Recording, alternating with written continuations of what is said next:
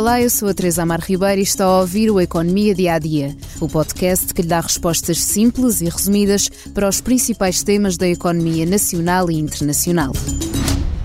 A partir de 2035 não se vendem mais carros a gasóleo e a gasolina na União Europeia. Foi este o acordo alcançado ano passado pelos 27 Estados-membros. Agora é a altura de votar a medida e já nem todos querem avançar.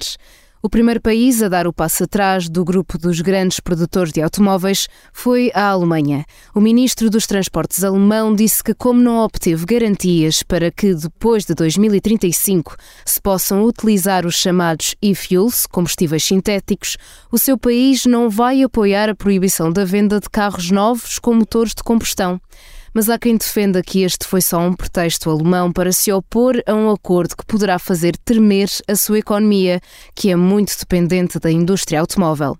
A Itália, Polónia, Bulgária e República Checa parecem estar do lado da Alemanha e juntos terão poder para vetar a legislação.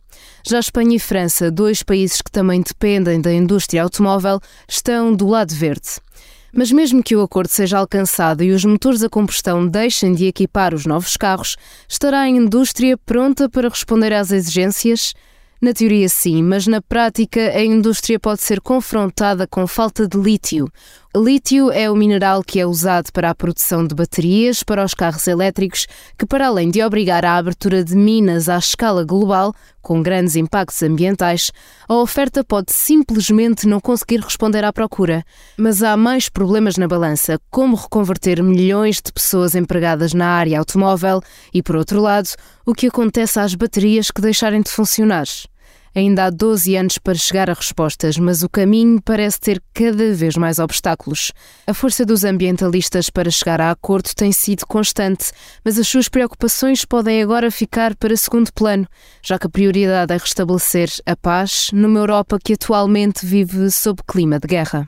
É tudo por hoje no Economia Dia a Dia, mas antes da despedida, convido a ouvir o podcast Expresso da Manhã do jornalista Paulo Baldaia sobre a falência dos bancos americanos, que pode ser o início de uma crise internacional.